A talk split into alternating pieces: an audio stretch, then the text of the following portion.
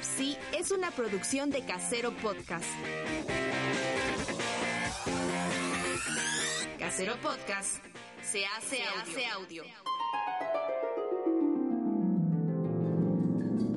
Alguien mezcló al asombroso hombre araña con la serie Peter Parker, el hombre araña. Esto no es ético. ¡Caramba! ¡Huélanlo, muchachos! ¡Ah! Es la materia con la que se fabrican los sueños. House of Sea. El santuario de la vieja escuela. La vida te da sorpresas, sorpresas te da la la la la la la la la la la la la la la la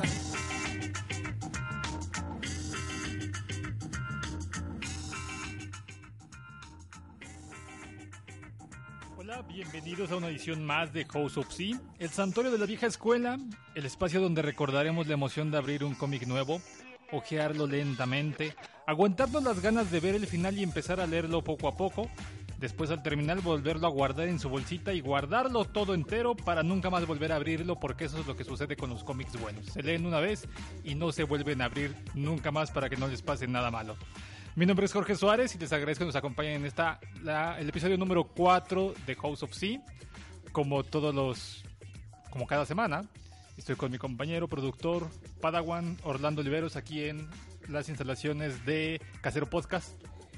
en, en- en las instalaciones de Casero Podcast y acotar al, al comentario inicial. A lo mejor quizás nunca abrirlos. Pues sí, bueno, es que sí, sí, sí, por eso hay que comprar dos. Uno que se lee y puede tener eh, dedazos, un poco de grasa de los dedos, algo así. Y el otro es tenerlo ahí guardado para que no le pase absolutamente nada. Yo debo confesar, eh, mi novia Purificación Lucena se enoja de, de esto, pero tengo la versión pasta dura de Scott Pilgrim cerrada. La edición que la edición mexicana, la edición mexicana claro está. Y tengo estoy coleccionando los Akira, que está que bueno, esa es, esa es la primera es este Kamite, Akira es Panini. Y Panini pa- patrocínenos. este, las tengo igual cerradas. ¿Por qué? Porque ya los leí y los leí en este en digital. Sí, es que llega a pasar, la verdad es que hay cómics que son favoritos y hay unos que los leemos y los leemos una otra vez y ya después nos arrepentimos porque dijimos, mmm, debíamos de tenerlos guardados. Por ejemplo, yo compré hace algunos años, hace relativamente poco, la edición de Editorial Vid de La Caída del Murciélago. Cuando era niño nunca la, la leí, pero nunca la compré. En ese tiempo no me llamaba tanta atención Batman. Muchos años después me arrepentí. Y afortunadamente en el transcurso de varios años encontré las ediciones prácticamente, bueno, no prácticamente, nuevas, sin usar, sin abrir. Son, son unas cómics de hace 25 años. Y todos están ahí perfectamente guardados, como me los dieron. Y ahí seguirán hasta que pase algo, no sé qué, pero hasta que pase algo seguirán ahí guardados.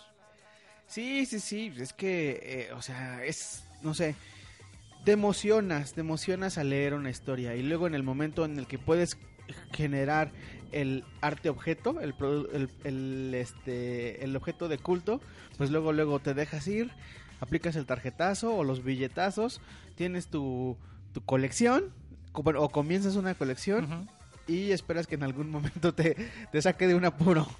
Sí, ya hablaremos del coleccionismo. La verdad es que hay mucha gente, aún los, aún los tomos en español tienen valor. En unos episodios anteriores había hablado en el que no tenían gran valor. La verdad es que es un poco mentira. Y es que de- depende, porque hay gente, que- quien quiera tener un cómic, específicamente uno, va, este, va a pagar lo que sea por obtenerlo.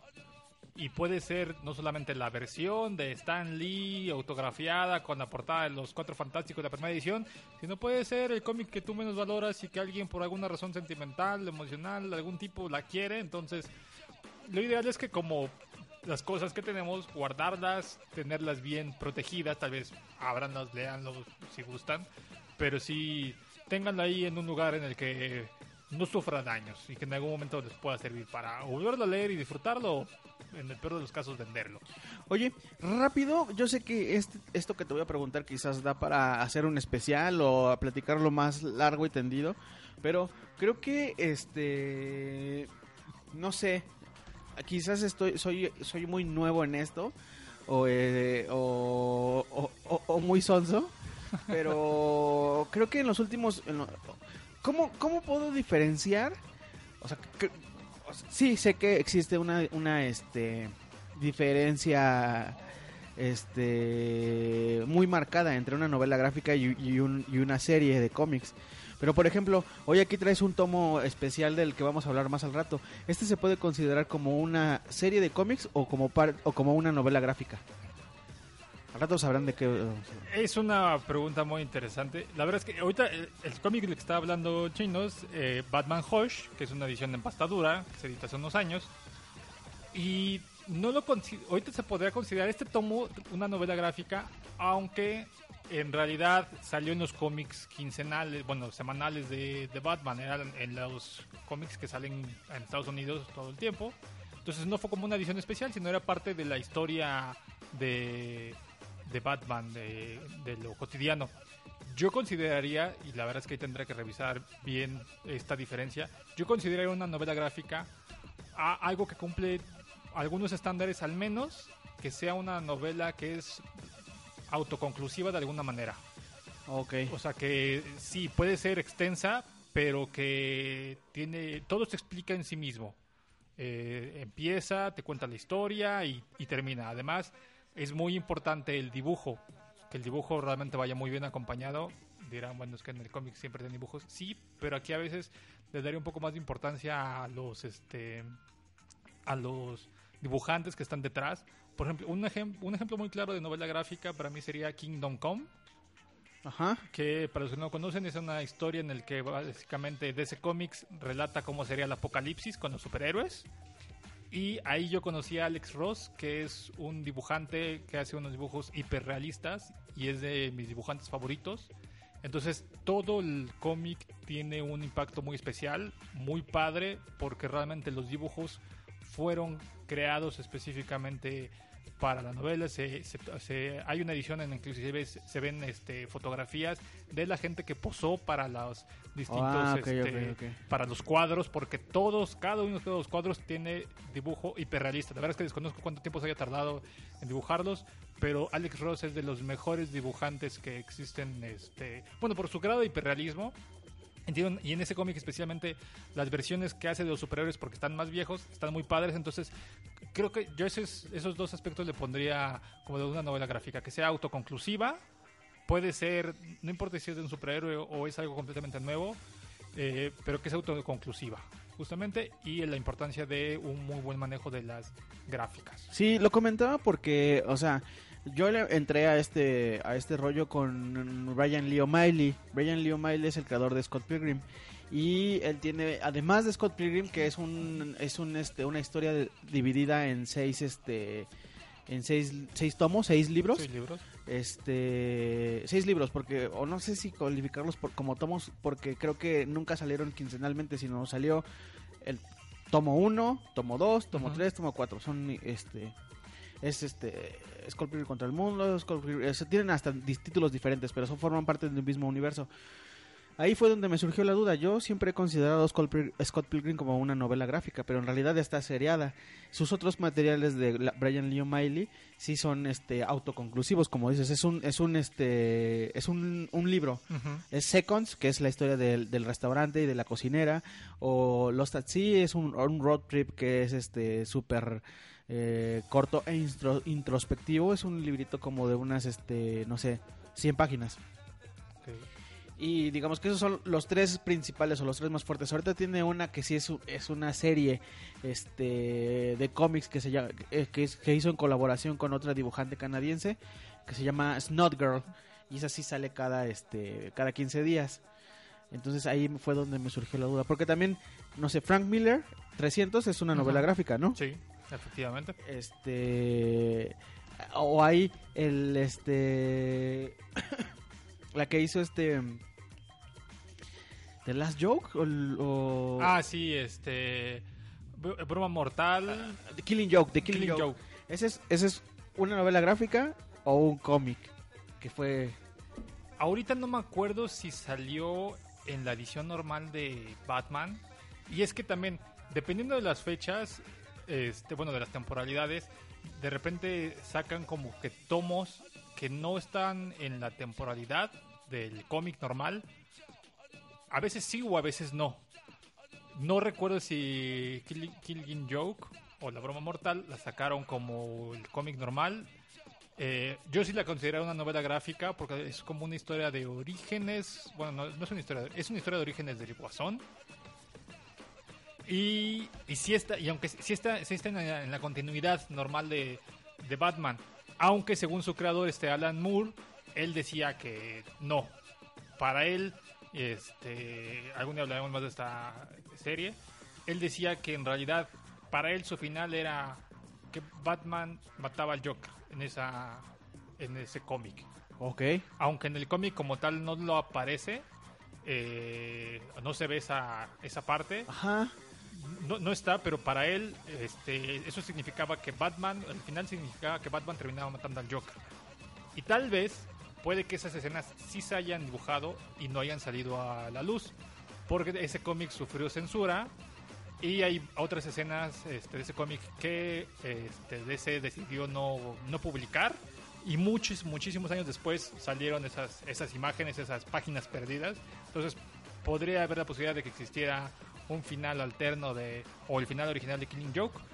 Pero sí, depende mucho a veces también del formato. Por ejemplo, yo he visto, ahorita están promocionando mucho que volvieron a sacar una de las ediciones de La muerte de Superman y lo venden como la novela gráfica más importante de los últimos 30 años. Ajá, ajá. Y pues al fin y al cabo, en un principio no era una novela gráfica. eh, Salió, La muerte de Superman salió en la continuidad normal de Superman. ¿Y era qué? ¿Mensual? ¿Quincenal? Era semanal. Sema- ah, semanal. Sí, es- y es que en ese tiempo Superman tenía cuatro cómics al mes. Era Superman, eh, The Last Son of Krypton, era este Hombre Acero y otro que no me acuerdo cómo se llamaba. Entonces era semanal y pues salió en, fueron varios números, pero creo que lo venden como novela gráfica porque ya hicieron una recopilación de todos los números principales, los pusieron en una bonita pastadura para que cueste más, una bonita portada, le agregan unos este unos escenas nunca antes vistas o unos bocetos y ya lo venden como una novela gráfica. Que eso a veces es lo malo a veces de los cómics. Pasa mucho que te venden cosas que son como novela gráfica y en realidad son tres cómics Ok, ok, ok. y un montón de relleno de bocetos que puede ser padre, puede ser interesante, pero al fin y al cabo creo que uno termina comprando la historia por justamente eso, la historia. Y no diré el nombre, pero hay ahorita una, un cómic en español que está vendiendo como novela gráfica, que en realidad son cuatro cómics este, de un tema en, tomados de diferentes partes y la, may- la mayor parte del, del cómic es relleno de bocetos y cosas que no vienen ni al caso y está carísimo. O sea, ese está creo que en 350 pesos. Estás comprando 350 pesos por en realidad cuatro cómics. Ok, entonces ahí está, que no le vendan gato por liebre, que no le vendan este cómic semanal junto en una pasta dura por un tomo que sí se llevó más tiempo, llevó más trabajo y todo eso, ¿eh?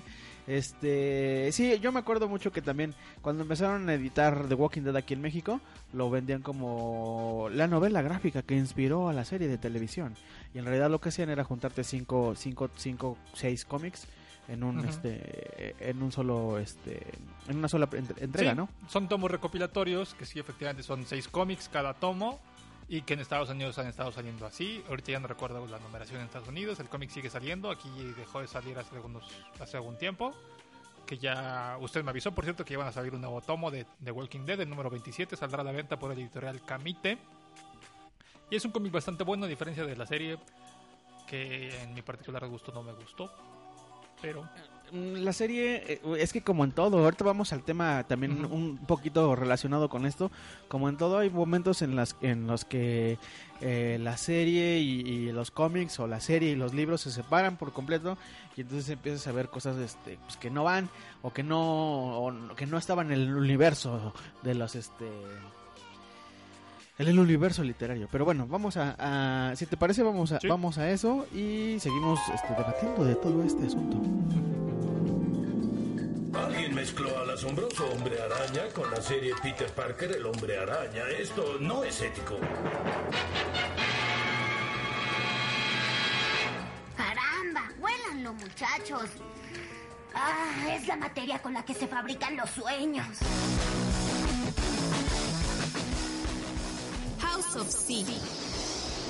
El santuario de la vieja escuela.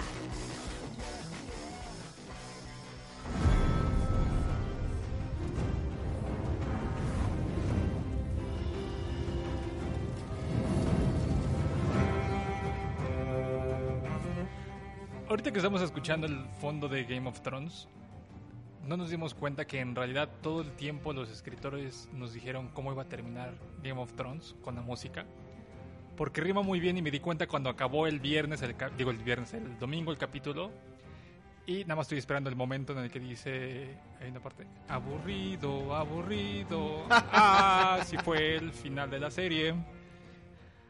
Así fue, aburrido, aburrido, aburrido. Ah, más o menos, ¿no? Más o menos. Co- Bueno. coincido contigo de- en, en que el final lo estuvieron diciendo todo el tiempo. O sea, este ya estamos a dos días de... eh, cuando estamos grabando este podcast a- han pasado dos días desde el final de, de Game of Thrones y ya han salido miles de artículos recopilatorios, miles de comparaciones, miles de todo. Y en todos lados, este bueno, no en todos lados, sino en, en varios sitios importantes que revisamos, era este las respuestas estaban ahí, nada más que no las este no las vimos. Sí, creo que, digo, tal vez estoy diciendo demasiado duro y al fin y al cabo todos cuando amamos algo queremos que nos complazca al 100% y a veces es muy complicado darle gusto a todos. He visto muchos comentarios de gente que les encantó el final, que creen que fue muy bueno, otros que no tanto, otros que pudo haber sido peor. La verdad es que creo que fue un capítulo bueno, al menos mejor que el anterior. Eh, creo que tuvo un- unos momentos un poquito más, un poquito mejores. Los primeros creo que 30 minutos son lo mejor el discurso de que platicábamos hace rato de Danais, este, este discurso casi casi nazi en el que dicen que la guerra va a seguir y van a seguir liberando pueblos porque ellos básicamente son los elegidos y los Dothraki eh, este, contentos y los inmaculados siempre justamente inmaculados este, quietos y ahí recibiendo las órdenes. Creo que esa parte es muy buena. Este ahí sí había alguna duda de que Dani estaba loca. Ahí lo comprobamos. Este que traía su discurso como que ya muy marcado, muy muy hecho. Y y pues lo demás ya lo venir, ya sabíamos que ella se iba a morir en algún momento.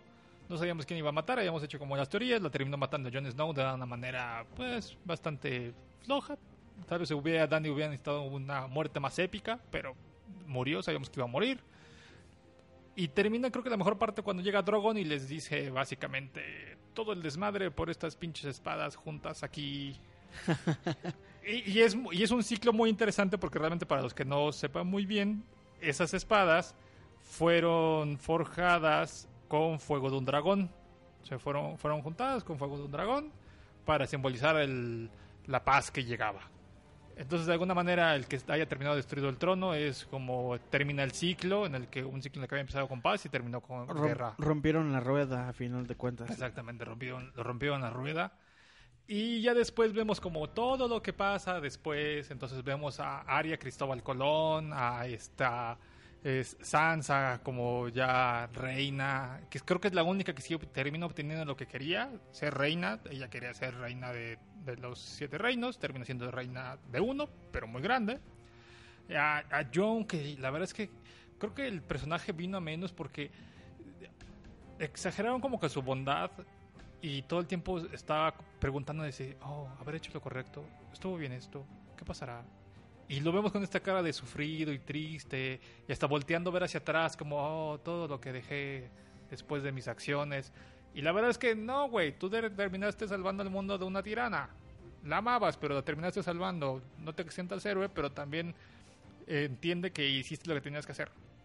Como decía el maestro Aegon, donde eh, el amor termina con el deber y el deber termina con el amor. Sí, sí, ju- justamente este... Maestro Aegon, tercera temporada. A ver qué capítulo. Creo que, de- creo que es... No, no es cierto, no es en la tercera, es en la primera temporada, cuando John se entera de que de que mataron a su papá y que quieren y que quiere Ah, marchar hacia el sur porque quiere ir al sur a ayudarle a su cierto. hermano, le dice el, ma- el maestre Aegon. No, no puedes hacer eso.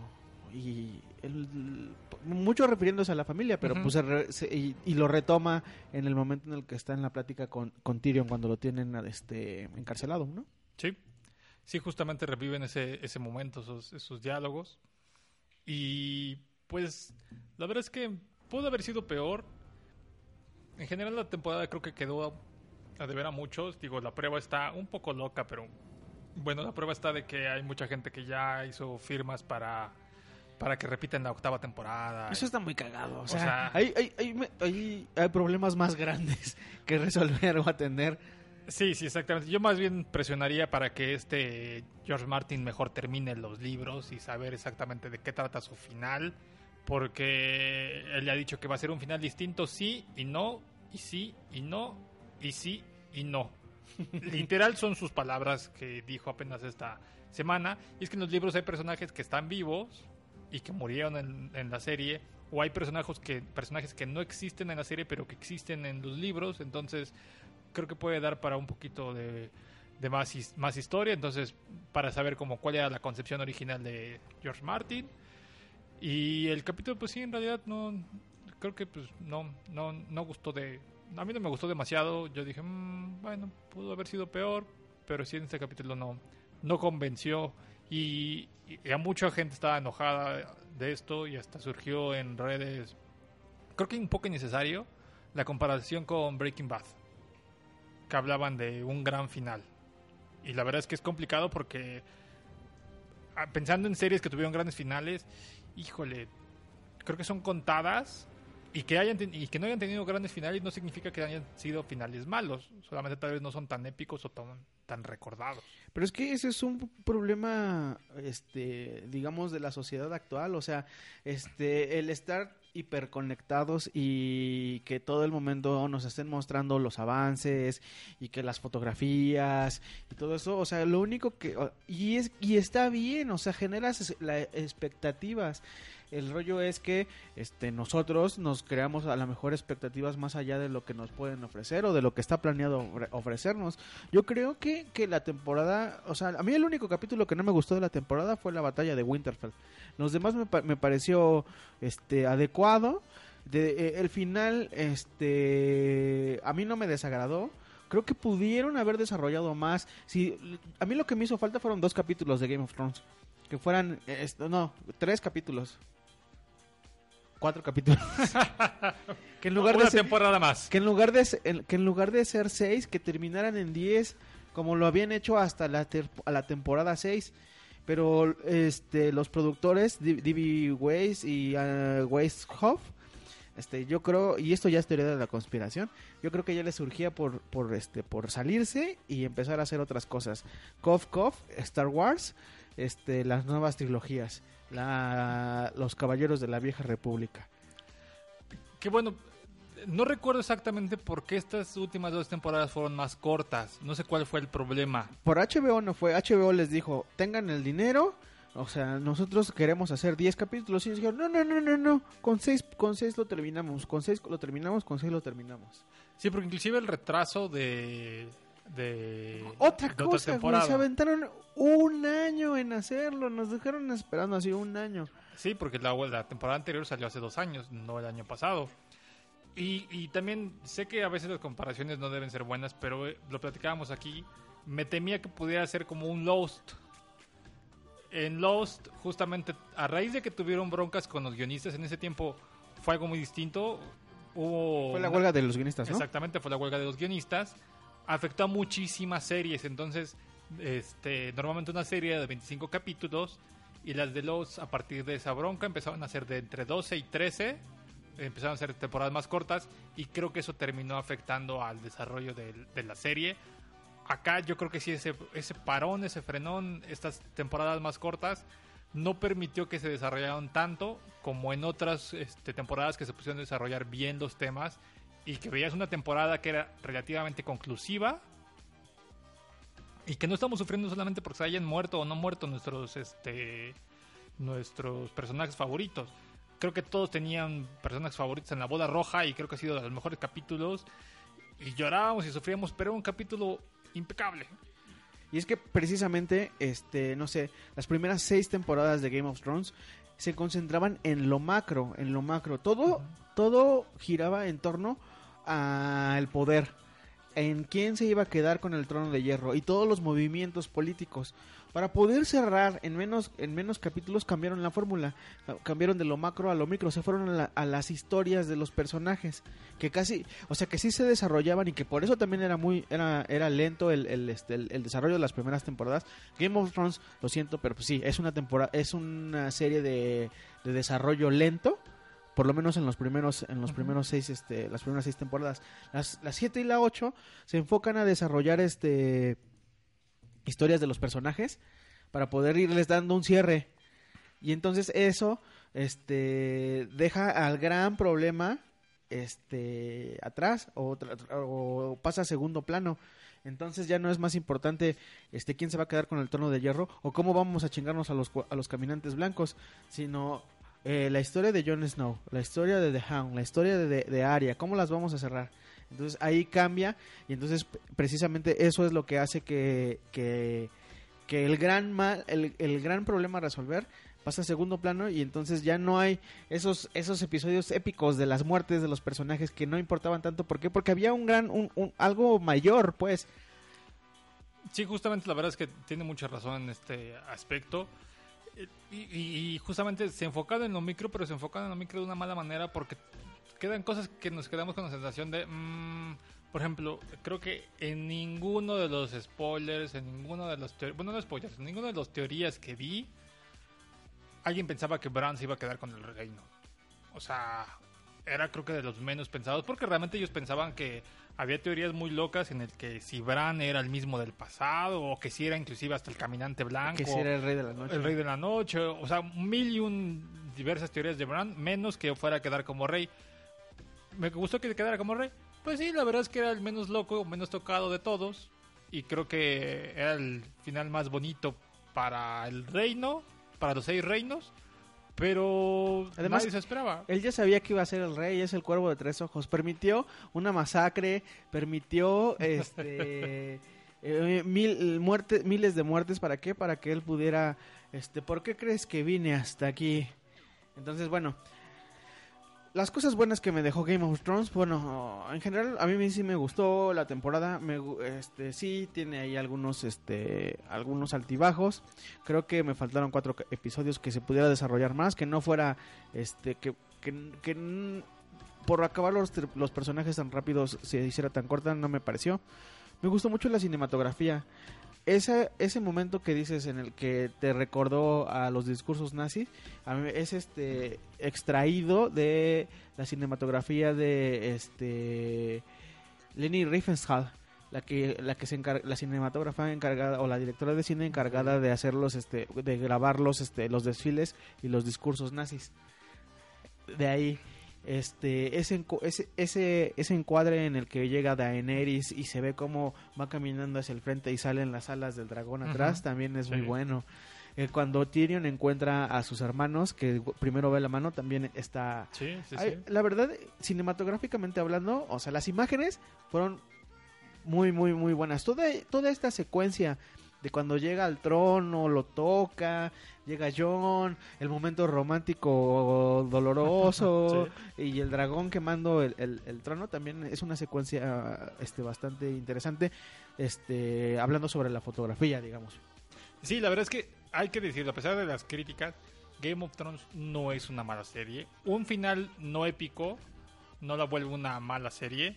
Creo que es de todas maneras de las mejores cosas que hemos tenido en muchos, muchos años. HBO apostó muy en grande a esta serie porque aparte no es una serie barata. Es una- era una serie muy arriesgada y es una gran, gran, gran serie que la seguiremos recordando seguramente habrá algunos que compremos ya las temporadas y las tendremos y las disfrutaremos porque durante mucho tiempo estarán en, en boga. Ha habido muchos debates sobre si la vamos a seguir recordando en 20 años como otras, otras series. yo creo que sí Yo creo que sí. La verdad es que yo creo que sí marcó un parteaguas Y creo que ojalá sea como el inicio de muchas cosas, porque al fin y al cabo, después de HBO, hay muchos este, streamings que están buscando, pensando en hacer su propio Game of Thrones. ¿A qué me refiero? Su gran obra maestra. Netflix saca temporadas de muchas series a, por, a montones, pero creo que todavía no tiene la serie como la tiene ahorita HBO.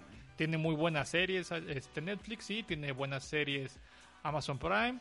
Tal vez le está apostando un poco en American Goods, pero creo que está quedando lejos, no en calidad, pero en, en el trabajo que está viendo detrás. Amazon Prime tiene este de originales eh, The Man in the High Castle Ajá. este de Philip K. Dick eh, ellos no la producen pero ellos la, la streamean en realidad la produce el canal USA en Estados Unidos que se eh, Mr. Robot que se acaba el año que entra en la, su última temporada Eh, Netflix tiene Dark que, que también rompe con muchos este, paradigmas porque es una serie producida en Alemania, se- es, es- es hablada en alemán y además tiene una onda de los saltos en el tiempo súper loquísima que te, Sí. que te mantiene ahí este todo el tiempo este, tratando de, de acordarte y este güey quién es y por qué está aquí.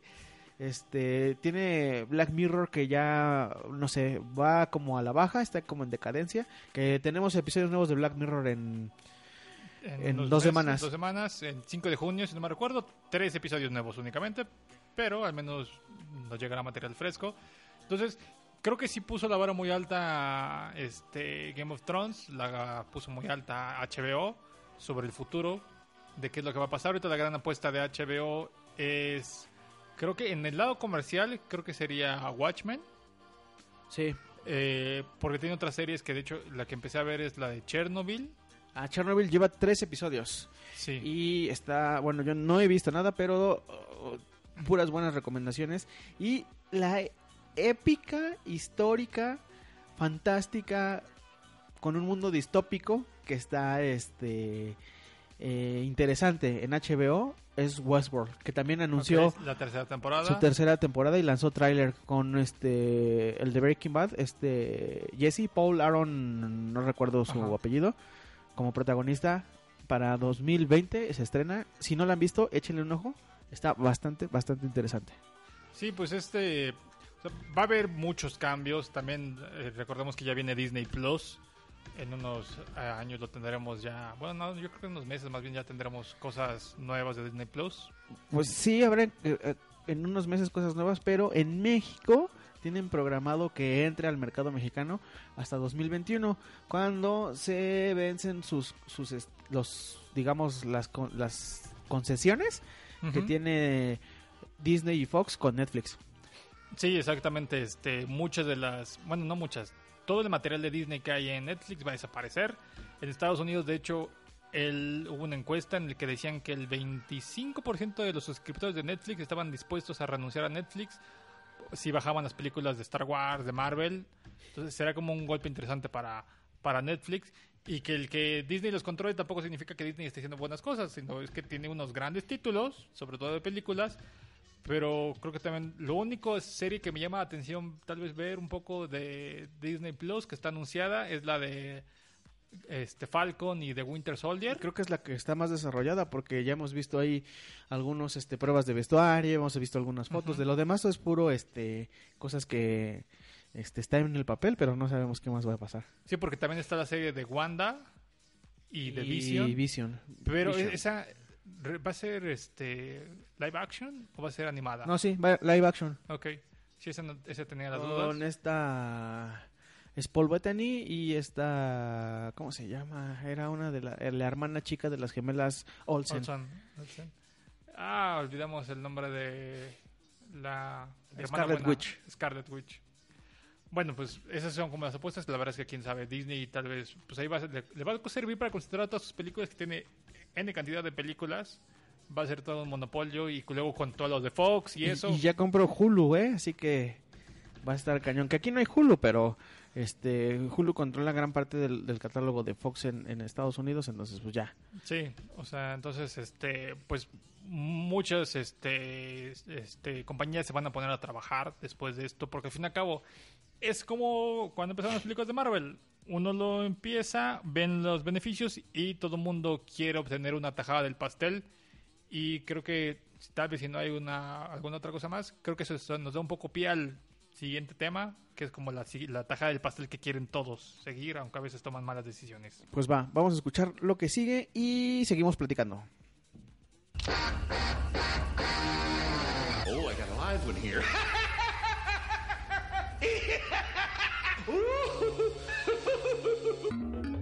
Of Sea, un podcast de calabozos, dragones, androides, historietas y videojuegos.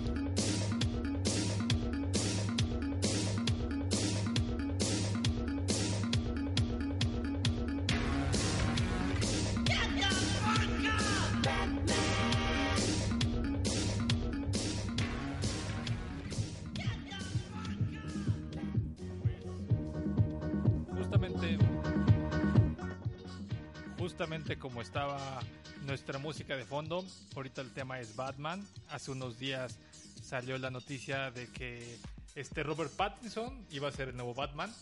La información no ha sido confirmada de manera oficial. En realidad, al parecer, está en una lista muy corta. Sería él y Nicholas Holt en la lista de los que podrían ser el nuevo Batman. Crepúsculo y los hombres X. Exactamente. Uno de los dos, al parecer, va a ser elegido para ser Batman en la película que temo decirles que saldrá en el 2021. ¿Por qué digo que temo decirles? Porque cuando pones una fecha de estreno antes de que tengas un buen guion, un buen actor, todo listo, casi siempre termina en problemas o en fracaso. Entonces, este Warner, como no ha perdido la, la, la tradición de meter un poquito la pata o meter la presión, ahorita está debatiendo sobre quién va a ser el nuevo Batman y ya tiene una fecha de estreno. Entonces, ese es el problema de que van a trabajar bajo presión y Warner trabaja muy mal bajo presión.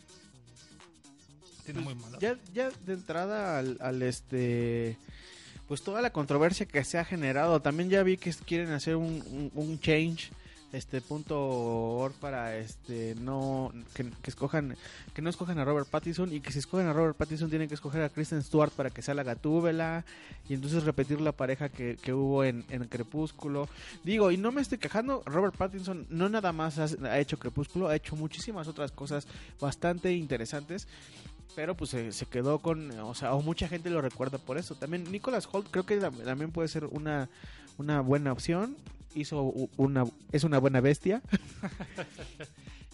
Y es que creo que un poco de lo que, como queremos platicar ahorita, es de lo difícil que es seleccionar a un actor para un papel de superhéroes.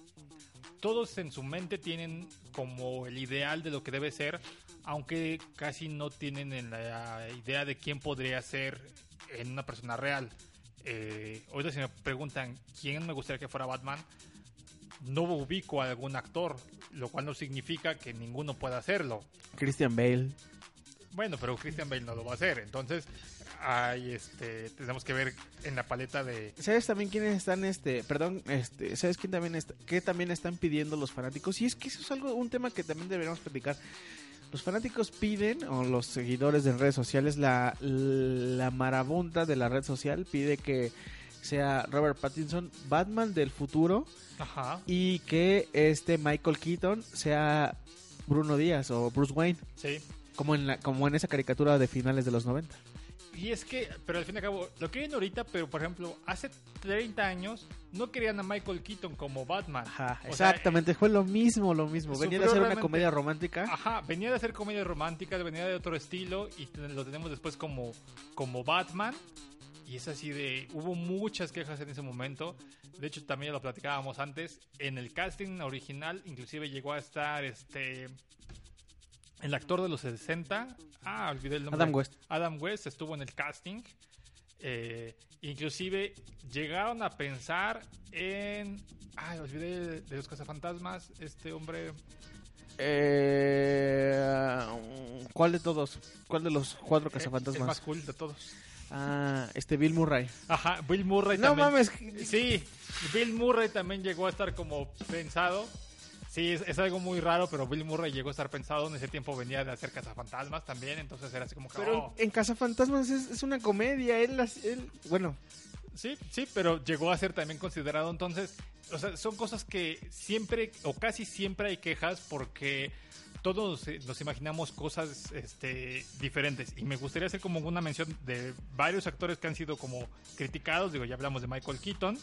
Toby Maguire en su momento también fue muy criticado cuando hizo este, Spider-Man. Eh, de cosas más recientes, Gal Gadot, como la Mujer Maravilla. Sí, decían que estaba muy flaca. Sí, que ahí es como una cuestión totalmente machista, pero decían que no estaba lo suficientemente exuberante para hacerlo y, que era israelí. y pateó traseros, ¿por qué? Porque demostró que podía, que, que podía con el papel y además le dio una personalidad distinta a la Mujer Maravilla. No solamente eh, la mujer voluptuosa, sino también es así como la mujer de acción. Sí, No sé. la verdad es que Gal Gadot hizo un muy buen papel y ha sido como que lo más rescatable que haya tenido Warner en los últimos años. No recuerdo que haya habido este críticas cuando eligieron a Jason Momoa como Aquaman.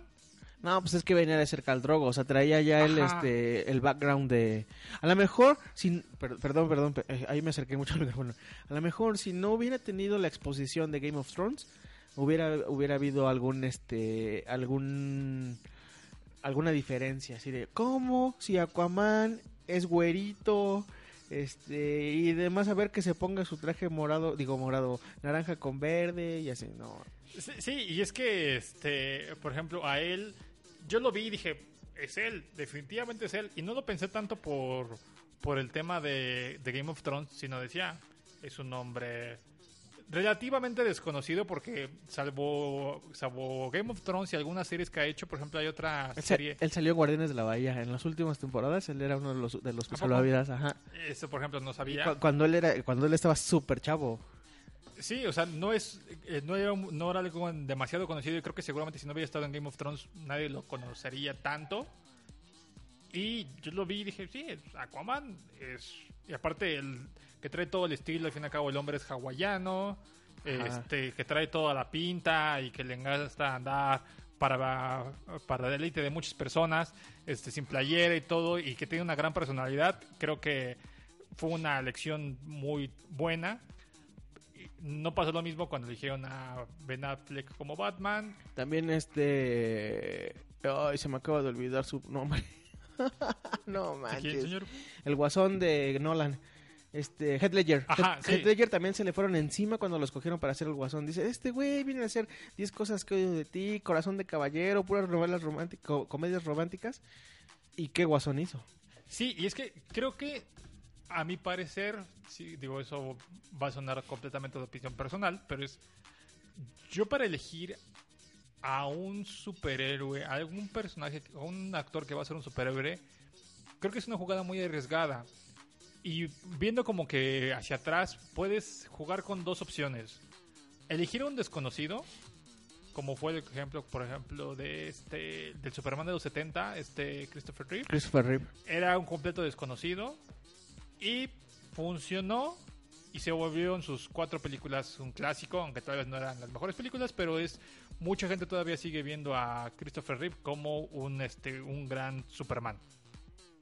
O eliges a un gran gran gran actor que te va a dar unas clases este de actuación porque la verdad es que es, es complicado, aunque no lo parezca, a mi gusto es complicado hacer este un personaje ficticio este, basado en los cómics que tiene una personalidad ya muy definida que la gente lo, lo, lo conoce lo, lo, lo ubica entonces creo que por ejemplo lo quisiera y, y eso no te da una, una garantía de que si- es un gran actor este va a ser un buen papel.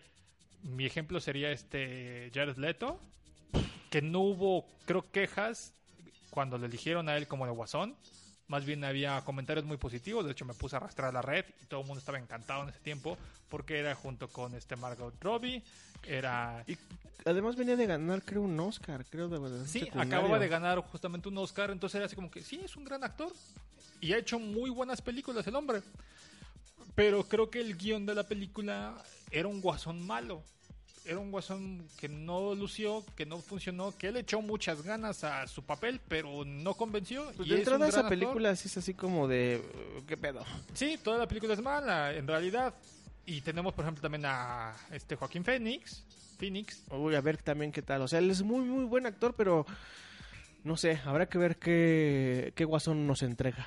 Sí, exactamente, porque es, es bastante complicado. Entonces, es un gran arriesgo. Yo creo que. No creo que Robert Pattinson o el otro hombre, este Nicholas Holt, sea una mala opción. Creo que lamentablemente están demasiado quemados por un estereotipo, que en este caso con el Pattinson es por todo mundo ubica Crepúsculo y esa saga horrible. Este, y a Nicholas Holt se me hace también bastante arriesgado porque ya tienes a un actor que está este Él, él ha hecho varias cosas, o sea, además de ser Sí. bestia, ha hecho bastantitas otras cosas. pero que lamentablemente lo ubicas por bestia y que y además bestia es de tu competencia Ajá. que tal vez no ha sido el, el personaje más relevante de los X-Men, pero lo ubicas por bestia y es este arriesgue que no significa que pueda ser malo. Lo demostró muy bien este Ryan Reynolds después de hacer un pésimo papel en, en Linterna Verde con DC Comics, que sí, el guion era malo, pero también su actuación era horrible.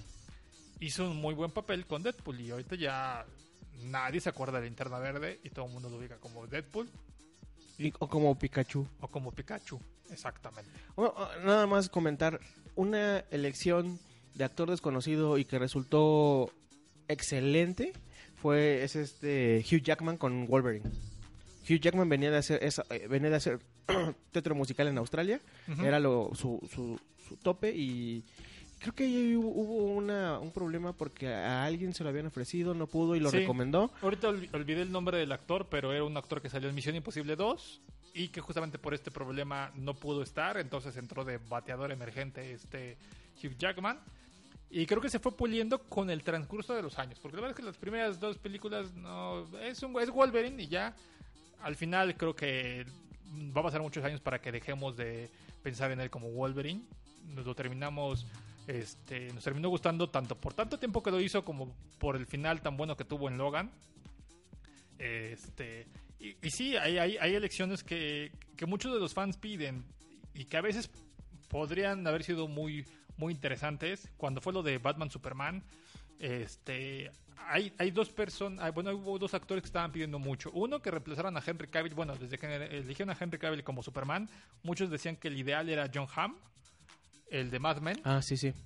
E inclusive si, si ven la, la serie, en, en la serie parece Clark Kent, porque está ambientada en los 50, entonces tenemos la imagen clásica como de Clark Kent, de traje, su sombrerito, y la verdad es que es un gran actor. Eligieron más a Henry Cavill, que es un poco más desconocido, y que ahorita era el Superman, porque ya también mí- seguramente no lo va a hacer. A mí no me desagradó la elección de Henry Cavill. Y hablando de Henry Cavill, él, eh, los rumores dicen, o las redes, la rumorología dice que él está, o también está en pláticas para hacer, este, ahora con todo esto de el universo ex- expandido y las este, multiversos, que puede estar en pláticas para ser el nuevo Wolverine. Y quien entró también a la pelea o a la carrera para ver quién se queda con ese papel. Que tengamos, es una, espe- es una especulación, pero pues está ahí. Eh, Keanu Reeves. Ok, eso es, es, es- es interesante, Keanu Reeves. No me gustaría, pero bueno, al fin y al cabo es una cuestión de percepción, porque hay gente que es muy fan de los cómics y de todas maneras no, este, no serían tampoco buenos actores. Tenemos a este Nicolas Cage, que fue Superman. El, un super, el Superman de Tim Burton, ¿eh? Exactamente, o sea, la mezcla más jodida que puede existir en el mundo es Tim Burton haciendo una película de Superman. Sí, hizo de Batman, pero para la de Superman tenía unas ideas muy locas y la elección de Nicolas Cage en el traje, que al fin y al cabo tal vez no estaba completamente producido, tal vez no iba a ser el traje definitivo, pero Nicolas Cage se veía horrible en el traje de Superman. Y la verdad es que Nicolas Cage, aunque ha sido un actor que ha ganado un Oscar, sus películas... No, y, y entretenidas además creo ya. que era como su sueño, así súper cabrón. Tiene Sí. una onda, es el- uno de los fans más clavados de Superman. Su hijo se llama, creo, Kalel.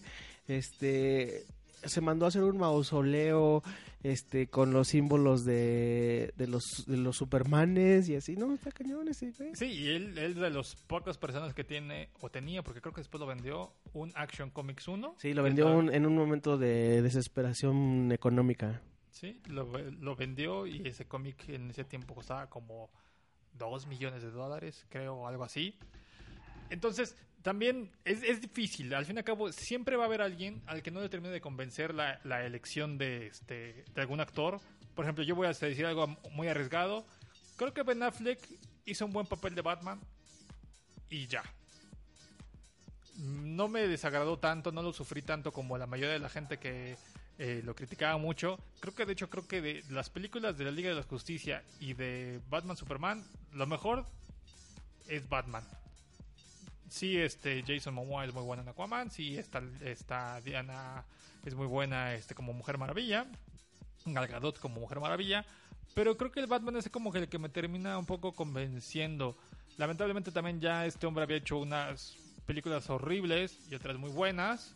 Creo que este Ben Affleck es un muy buen actor, pero que en películas de superhéroes no se le ha dado tanto. De esto yo, Él Daredevil. era Daredevil, ¿no? Ajá, Daredevil. Y así tenemos como que mo- muchas, muchas elecciones que podríamos hablar también de este... Pensando en los 90, Shaquille O'Neal, Steel. exactamente, con Steel. Este actor, algo más reciente como Lex Luthor, este Jesse Heisenberg. Es- ese güey es este. Ese güey se quedó en. En Mark Zuckerberg. Exactamente, lo vemos así. Y que en ese tiempo de los rumores más fuertes era que Brian Cranston iba a ser este Lex Luthor. Y la gente lo, quería y lo adoraba y tal vez hubiera sido... Pues es que iba a ser una repetición de Heisenberg. Podría haber sido, pero también antes de Breaking Bad a, a la gente se acordaba de él por Malcolm el del Por medio. Hal. Ajá, por Hal. Y, y nadie daba un peso por él y cuando lo vemos es de... Ya nadie... se- Bueno, no. I am the danger. Y es esta parte de que, pues bueno, es, es- es- siempre va a haber alguien que no le guste y otros que sí. Entonces esperaremos las noticias oficiales. A mí lo que realmente me preocupa más que la selección del actor es la prisa por hacer una película. Que tenga fecha de estreno antes de tener todos los elementos suficientes necesarios, pues bueno, te meten en una presión innecesaria. Sobre todo porque es una fecha de estreno muy apretada, que es en dos años. Eh, no estamos hablando de que, como las películas de Star Wars, que tienen fecha de estreno, pero son dentro de 6, 9 y 12 años. Estas son muy, muy, este, muy recientes, muy apretadas, entonces, este, eso me, preocupa- más que que el actor que terminen eligiendo. Al fin y al cabo hay trabajo de producción. Si el actor se ve muy flaco, seguramente lo pondrán en ejercicio, le darán unas clases especiales. No sé, hay formas de, de que un, tal vez un actor que al principio no puede ser tan interesante. O sea, por ejemplo, yo sigo viendo a Michael Keaton. Yo no veo a Batman como, a Michael Keaton no lo veo como Batman, pero me gustan sus películas. A mí sí me gustan, la verdad, esas dos, este, Batman y Batman Regresa, creo que son muy buenas. Sí, y ya después Y de hecho, cuando recién lanzaron Batman Begins, este, El Caballero de la No... Bueno, sobre todo en Batman Begins, yo dije así de, güey, ¿por qué quieren hacer otra pinche película de Batman? ¿Qué no entendieron los fracasotes con este... George Clooney y Val Kilmer. Val Kilmer? Así de, no, y estaba así como muy molesto. Ya después vi las películas y dije, ah, güey, sí, está bien. Qué bueno que les hicieron. Y es que justamente las películas de Christopher Nolan fueron películas hechas sin esa presión. Pasaron muchos años entre una y otra. Christopher Nolan se pudo dedicar hacer otras películas en esos lapsos. hizo Inception entre Batman Begins y este y Dark Knight no entre Dark Knight Rises y Batman ¿cómo era la última? Este Es que Rises es la última. The Es- Dark Knight y, The Dark y- Knight. y Batman Rises Ajá. o The Dark Knight Rises hizo Inception y no es cierto hizo Inception entre Batman Begins y The, y The Dark Knight y luego entre The Dark Knight y, y The Dark Knight Rises hizo esta a la de las este la de las cuerdas de tiempo y es- Interstellar Interestelar. Sí, o sea, pudo hacer grandes películas porque no tenía esa presión de alguna manera. eh, y es algo que ya, inclusive lo decía, ya no cuentan los productores, los directores con esa facilidad. Ya es de tal fecha me entregas tu película. Punto. Y, y es que Nolan no tenía la presión de Warner cuan- este, en ese momento, porque apenas empezaba el MCU. Ahora ya Warner, yo creo que por eso está corriendo, porque el MCU ya está súper consolidado y tiene ya eh, 10 años de películas encima y ellos no han podido consolidar su universo. Sí, la verdad es que aunque en las últimas películas, la de Mujer Maravilla, Shazam y Aquaman tuvieron mejores resultados, siguen estando muy lejos de ser las películas que tiene Marvel, sigue estando muy lejos de este, no solamente resultados económicos, sino en épicos, este, en penetración en la gente. Creo que ahorita Black Panther es como de las más ubicadas de Marvel. inclusive ha tenido algunos mejores números dependiendo, eh, viendo distintos escenarios que las de los Vengadores.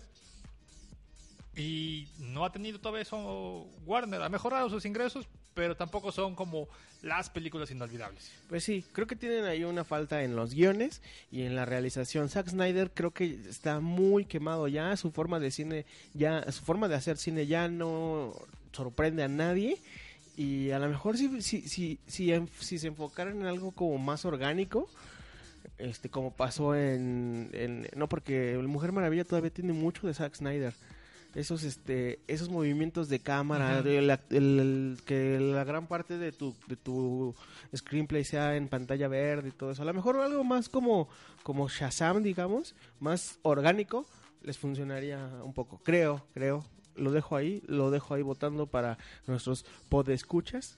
Sí, pues ahora sí que ustedes decidirán si les gusta o no la acción. Ya veremos en unos años la, la película que esperamos que tenga un gran guion, que, porque la verdad es que Batman es uno de los personajes más importantes de los cómics y eh, no se le ha hecho ahorita los últimos años la suficiente justicia por errores, justamente estos temas de producción. Estoy seguro que si no hubieran metido la pata con la Liga de la Justicia y todo, este año hubiéramos tenido una película de Batman a- este, con sus Mm. 80 años. El año pasado hubiéramos tenido tal vez una película de Superman, pero pues no lo lograron, o sea, no hicieron cosas buenas, entonces fueron celebraciones buenas en los cómics, pero malas en otros aspectos porque no hay mucho de dónde buscarle. bueno hablando de Batman vamos a el cómic de la semana Sí, justamente, señor. Oh, I got a live one here.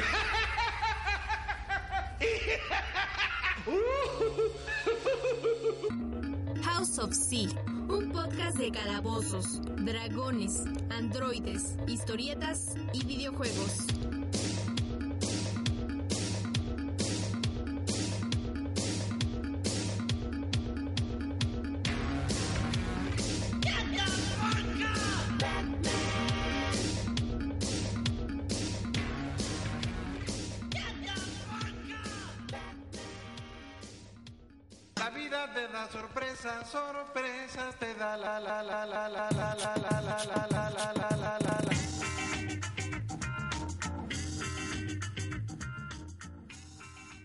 Hoy, como se pudieron dar cuenta, estamos estrenando fonditos, fonditos, este, sorpresa. Esto es Funk to Funk de eh, Fatboy Slim.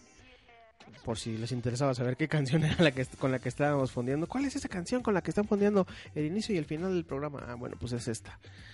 Mi estimado George, ¿cuál es el cómic de esta semana? ¿Qué nos vas a recomendar? Pues el cómic de esta semana es Batman Hush, siguiendo con esta línea de Batman. Batman Hush salió en el 2011 y creo que es un gran ejemplo de cómo Batman tiene la mejor galería de villanos de todos los cómics habidos y por haber y la grandiosa capacidad que tienen las este los guionistas, los distintos guionistas que han tenido Batman en todos estos años de meter a personajes nuevos, a villanos nuevos y que tengan completamente sentido, sean buenos, este, sean interesantes. Y este cómic justamente es eso, es un, son, es una- no me acuerdo cuántos números son, creo que son como ocho números el de la, saga de Batman Hush, en el que además aparecen un montón de villanos. En todo la, el cómic aparecen es el Guasón, aparece el Acertijo, está inclusive este, ¿Gatúbela vi por ahí? Ajá, está Gatúbela, Pero, está lo- ¿buena onda o mala onda? Ahí tiene un cambio interesante Gatúbela. Ahorita lo, lo, lo comento esa parte. Está el hombre de barro. Ahorita olvidé el Clayface. Clayface. Eh, tenemos a. Ya dije el Joker. Ya. El Joker está. Y. Está y- Bane, está la hiedra venenosa. está Está, la hiedra venenosa, justamente también. So- Son muchísimos los, los, villanos. Y que todos de alguna manera están supeditados a un villano mayor. Que ahorita les cuento más. Est- Está Ra's al Ghul. está- eh, justo te iba a decir, está Ra's al Ghul. justamente uno de los villanos más interesantes de, de Batman. Y todo básicamente trata en el que Batman ve que están sus enemigos están teniendo, están cambiando un poco su forma de ser. No son los mismos de siempre. Y él empieza a sospechar que hay alguien detrás moviendo los hilos de todos estos villanos. También sale Croc, ya me acordé, también sale Croc como, como villano. Entonces hay un villano oculto en el que te va narrando poco a poco quién termina siendo. Al principio inclusive también sale este dos caras, aunque ahí no sale como villano, sale como este Harvey, bueno. Harvey Dent. Sale como Harvey Dent. En ese momento Harvey Dent ya era bueno, había tenido una inclusive cirugía plástica y ya tenía su cara normal, Su cara completa. su cara completa. Este sale también esta Harley Quinn, me acordé. Ok. Entonces la galería es muy grande y a pesar de que es muy grande, no termina siendo atascado porque te va narrando la historia de Batman encuentra a un, eh, decide- bueno, ve que hay un enemigo detrás que está moviendo los hilos de todos sus demás enemigos, entonces está investigando y todo el cómic te trata como de averiguar quién será este personaje misterioso que está detrás de, de todos los demás. Eh, una de las aliadas que tiene es esta eh, Selina Kyle como este Gatúbela, Barbara ¿Qué Gordon. no aparece Barba. Bueno, sí aparece Barba Gordon, pero está como oráculo y no tiene tanto peso. Más bien, la, la- ahí lo interesante es la unión que hace con Gatúbela. Y de hecho, en este cómic, Batman tiene una relación, empieza a tener una relación con amorosa con, con Catwoman y le revela su, eh, su verdadera identidad. Le revela que es Bruce Wayne, la lleva inclusive a la baticueva, le presenta a los batichicos, le dice este es tu cuarto y todo eso. Entonces, este, entonces esa es como que es que la Baticueva es muy grande, tiene un espacio para muchas, muchas personas, pero este es como que lo interesante. Hace una relación con Gatúbela, le muestra su identidad secreta y de ahí en adelante empezó como un amor interesante de Batman y Selina Kyle que terminó hace año y medio cuando se casaron. Bueno, se iban a casar y decidieron no casarse. Solo se jun- juntaron sus cuentas de Infonavit. Eh, eh, Exactamente. Entonces, este pasaron, pues esta, esta historia es del 2011. eh, ellos se casaron, si no me recuerdo, en el 2018 o 2017. Entonces pasaron muchos años de cómics en el que se fue haciendo como que esta historia de Batman y, y la Mujer Maravilla, y la Mujer Maravilla y Gatúbela. En el cómic inclusive también sale este Superman, que termina siendo en algún momento controlado por Hiedra Venenosa Ese Superman es un loquillo. y se enfrenta Porque ya sabemos cómo lo controló la hiedra, ¿eh? Con, con un beso de Kryptonita. Con un beso de Kryptonita fue. Este, y de nuevo hay un enfrentamiento entre Batman y Superman, que algún día hablaremos de los enfrentamientos. Aquí de nuevo se pelean y no gana Batman, pero dice, digamos ¿cómo que hay, se- hay un empate. ¿Cómo se llama tu mamá? Marta. Ah, no mames, mi mamá también, güey. No, este, a- aquí tiene una mejor resolución que en la película. Entonces, este, al final introducen a un personaje que se llama Hosh, justamente, que es un... eh, para no contarles como que spoilers, para que lean el, el, el cómic, es un personaje que es del pasado de Batman y que por alguna razón regresa y termina armando todo esto para un poco hacer que desconfíe él de, de todos y que vea que hay alguien inclusive más inteligente y mejor que él. Eh, y, y funciona porque al fin y al cabo, a pesar de que ya Batman y Gatúbela empezaban a salir, él empieza a dudar de nuevo de Gatúbela y la relación como que se rompe un poco. Entonces, Hosh se volvió un villano no habitual, pero está ahí este, en los cómics, inclusive tuvo una aparición en los videojuegos de, no me acuerdo si es Arkham City, sí, en el 2. En- Ah. Arkham City inclusive sale él como un villano menor, una actividad menor, pero también llega a aparecer. En la serie de Gotham, la más reciente, también aparece el que vendría siendo en el futuro Hosh, aparece cuando es joven. Y explicaban también un poco de su relación con, con este con Batman. Entonces es un cómic muy bueno que lo pueden encontrar. Este está editado por Editorial Televisa, como casi todo lo de lo de DC Comics, lo edita Editorial Televisa y lo pueden encontrar en su página en línea. Está, creo que en, hay una edición de pasta dura que lo pueden encontrar como en 349 pesos. Y creo que vale la pena. Es, es un muy buen cómic y que cumple pues el estándar de tener un buen villano. Y, y a pesar de que hay muchísimos villanos detrás, no se pierde esta. Este, no, no te pierdes en, en la, en la historia y está muy bien justificado el guion. La verdad es que no recuerdo quién sea el guionista, la verdad no me he fijado. Es, ah, es Jeff Love y los dibujos de Jim Lee. Entonces, para los que sepan un poco más, este, Jeff Love es hecho, durante muchos años hizo varios cómics, bueno, estuvo bajo los guiones de, de Batman, antes, bueno, sí, entre el 2011 y no me acuerdo qué otros años, entonces tiene varias historias in- interesantes este Jeff Loeb. Y Jim Lee tiene unos muy buenos dibujos, de hecho hay una edición que si la llegan a conseguir vale la pena, que es eh, los dibujos únicamente si- sin, sin color, solamente son como los bocetos, está todo en blanco y negro. Y este, pues al fin y al cabo te da otra perspectiva de cómo es el trabajo de creación de, de, de un cómic, porque inclusive vemos literal, hay algunas partes en las que están las instrucciones de esto va todo de negro. Como un storyboard. Ah, Exactamente. Sí. entonces también están los, algunos de los diálogos escritos con, con lápiz. Que es la versión que, que estás ojeando, que es la versión que tú tienes. Sí, justamente esta, esta versión salió en el 2014. Por alguna razón, la editorial de Televisa decidió sacar esta versión y no la de color. Después, unos años después, sacó este, la edición en, en, en color, que es la que está actualmente en venta y que tiene este precio de 349 pesos.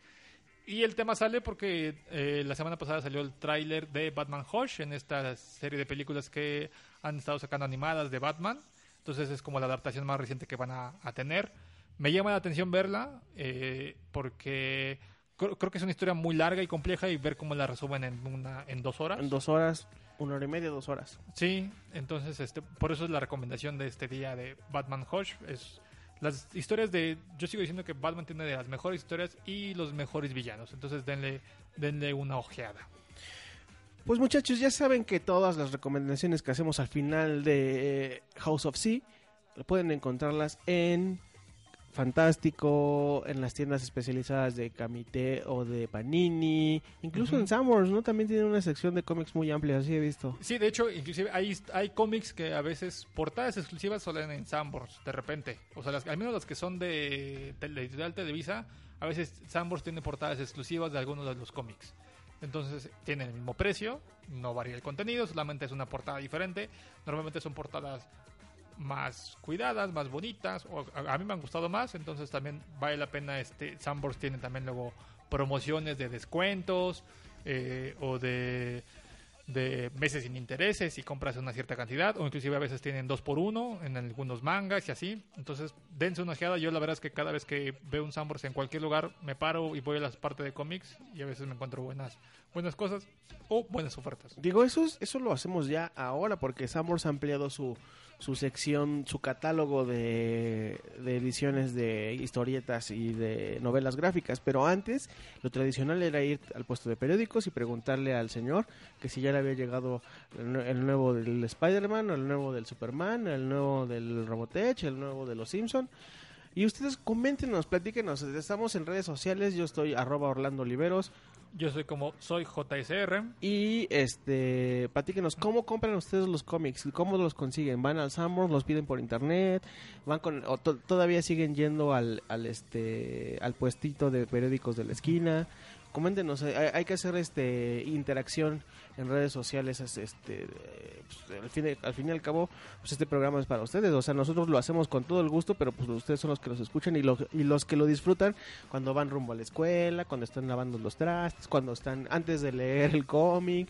Entonces, este, su opinión es muy importante también, ¿eh? O sea, si quieren ahí, tienen algún tema atorado, platíquenos y vemos la forma de sacarlo por acá. Sí, exactamente, su- la interacción es muy importante. Y ya que estamos casi terminando, nada más me gustaría hacer como que dos anuncios Súper, va. rápidos. Eh, después les platicaré este tema más a detalle del Superman es malo. Salió una película que se llama Brightburn. Ah. Este está ahorita en cartelera, la fui a ver. Es una historia en la que básicamente es la historia de Superman. ¿Qué hubiera pasado si, por- si Superman hubiera caído a la Tierra y, y fuera malo? Porque es un niño que cae en Kansas, cae en una nave extraterrestre. Y la hizo este güey James Gunn, ¿no? De Guardianes de la Galaxia. ¿O- Él es, el produ- productor? él es el productor, sus hermanos eh, y primos son los guionistas y el director es un güey que solamente ha hecho un comercial, un video que sale en Guardianes de la Galaxia 2 en donde salen todos bailando una canción de los final. 80 con este, sí, él es este es lo único que ha hecho el tipo como director si no mal recuerdo. Y eh, la verdad es que la película mm, yo diría no la vean. No hice, no hice caso de la recomendación de Antonio Guerrero, nuestro experto en cine de el otro podcast de cine que es Encuadre Tres Cuartos. Él dijo, ah, solamente ponen como que muchos nombres para que la gente vaya a verla. Yo caí y no está tan buena. Les voy a dar después historias muy buenas sobre, yo creo que probablemente será la próxima semana, sobre Supermanes malos e historias de Supermanes malos. O historias basadas como en esta historia de, del Superman. La verdad es que a mí pensar en Superman, en un ser que cae del espacio y se vuelve bueno, es contrario a todo lo que dicta la lógica, porque toda la gente, que todos los personajes, todas las cosas que caen del espacio son malas e intentan matarnos. Entonces eh, Superman es como la excepción. Pero y, Goku. Ah, y Goku, aunque también su propósito original era matarnos, pero afortunadamente se dio un madrazo muy fuerte cuando era bebé. Pero este. Entonces esa es esta historia como de terror. La verdad es que si los invitan al cine no tiene nada que ver. Si es un 2 por 1 si es un miércoles, si es una Espérense a que esté en Netflix, ya. Sí, o espérense porque es no es la gran historia, tiene algunas cosas buenas, pero eh, mejor les contaré la próxima semana historias de Supermanes malos. Oye, y también este Schwarzenegger, ¿no?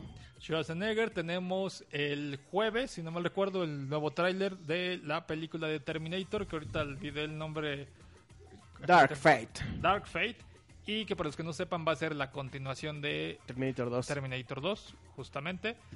Borran de la historia todas las demás Terminators. Va a ser bastante raro porque todavía hasta hace unos años tuvimos la de Terminator Genesis con también con Schwarzenegger. y con Lin- con Emilia, no, Emilia Sí, Clarke. Emilia estuvo- Clarke. Sí fue Sí, ella. Emilia Clarke estuvo ahí en esta película horrible. ¿Era Sarah Connor? Era Sarah Connor. Ahorita de nuevo va a salir esta Linda Hamilton. Linda Hamilton va a regresar al papel de Sarah Connor, entonces van a pelear a la nostalgia por esta parte de tener a los actores originales. Pero pues bueno, hemos tenido tantas películas de Terminator que no han sido buenas. Esta sería la Una más. una más, entonces vamos a ver qué tal qué tal está. Entonces Oye, el de- jueves. Eh, Schwarzenegger todavía está se ve viejito y colgadito, pero está fuerte. ¿Viste el video de donde Sí. en Sudáfrica que un güey se le va, se le avienta y sobre la espalda patadón Sí, y sí, nada más hizo así como para adelante? Sí, la verdad es que el hombre Ya quisiera yo tener esa espalda. El hombre a sus setenta y tantos años sigue siendo muy fuerte y muy bien cuidado. Y pues ojalá que no solamente nos quede, nos sepa la nostalgia, porque la verdad es que Terminator pues es eso, es apelar a la nostalgia de dos muy buenas películas, la de los 80 y la de los 90. Y pues esperemos que haya un buen resultado, ya lo platicaremos a ver qué tal vemos el, el tráiler, que en realidad creo que nada más es un teaser tráiler. Entonces solamente probablemente serán 15 segundos en los que apenas si veamos algo, no nos podremos formar bien una, una imagen, pero ya veremos qué es lo que sucede. Veremos qué trae la Skynet en esta ocasión.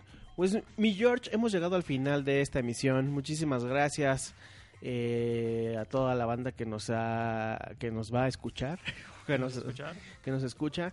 Eh, recuerden que pueden este, descargar este, bueno, escuchar este y el resto de los, los, los otros tres programas. Esta es nuestra emisión número 4. estamos en Spotify, Evox y Apple Podcast. Y además lo compartimos esto en nuestras redes sociales, arroba Orlando Oliveros, en Twitter. Y arroba soy JSR. Muchísimas gracias. Aquí disfruten este su espacio y su, su an- santuario. Y nos escucharemos en la próxima edición de House of Seed, el santuario de la vieja escuela. Nos escuchamos la semana que entra. Adiós. Alguien mezcló al asombroso hombre araña con la serie Peter Parker, el hombre araña. Esto no es ético.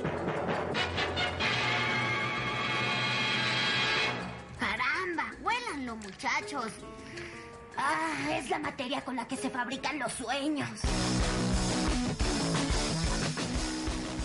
House of Sea.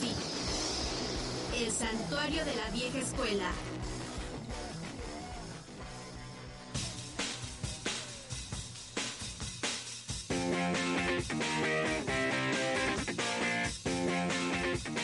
House of Sea es una producción de Casero Podcast.